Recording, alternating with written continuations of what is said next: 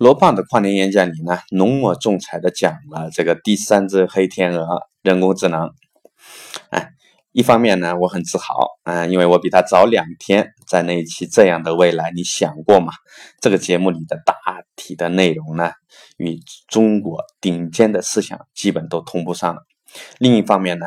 我也决定在罗胖现场预售的这个《未来简史》问世之前呢，啊，也就是那部《人类简史》的作者尤瓦尔的下一部力作啊，我想分好几期节目，抢在《未来简史》问世之前，更全面的讲一下我对未来的几个看法。接下来的这几期节目呢，大致做了如下安排。呃，第一部分，基础科学的可突破的方向都有哪些？有可能是智能科学，有可能是生命科学。新能源，或者是全新的运动学。第二部分，现实中的美国三万家黑科技企业，在这几个领域里面都在做什么？非常精彩，也非常令人惊讶。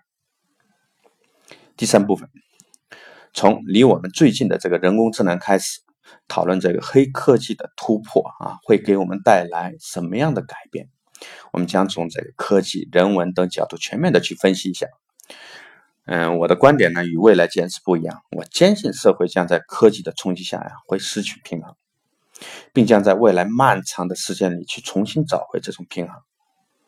想想过去，真正冲击人类的也就是石器、铁器、牛顿力学、相对论，也就这么几个吧。而我们就在这几个冲击下。经历的人类上万年的文明历程，大部分是去找回平衡的历程，而不是冲击的历程。第四部分，我们这个国家还有我们自己，该如何面对这个人类文明的大的转折点？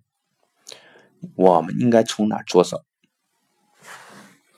好，我这个节目呢，基本每期都不会超过三分钟，呃，可以说是一个超浓缩的节目吧。作为听这个节目的前提呢，我希望首先大家能练就对过去的一种大尺度的思考能力哈。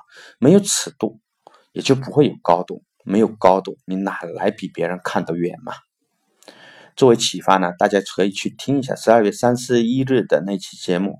如果地球是过去的一年啊，去体验一下这种思考尺度。更希望大家可以去自己去思考、锻炼各种维度下的思考尺度，记着是大尺度哦。好，这期节目呢就到这里，欢迎大家订阅喜马拉雅汉语国电台，一起去认识未来，迎接未来。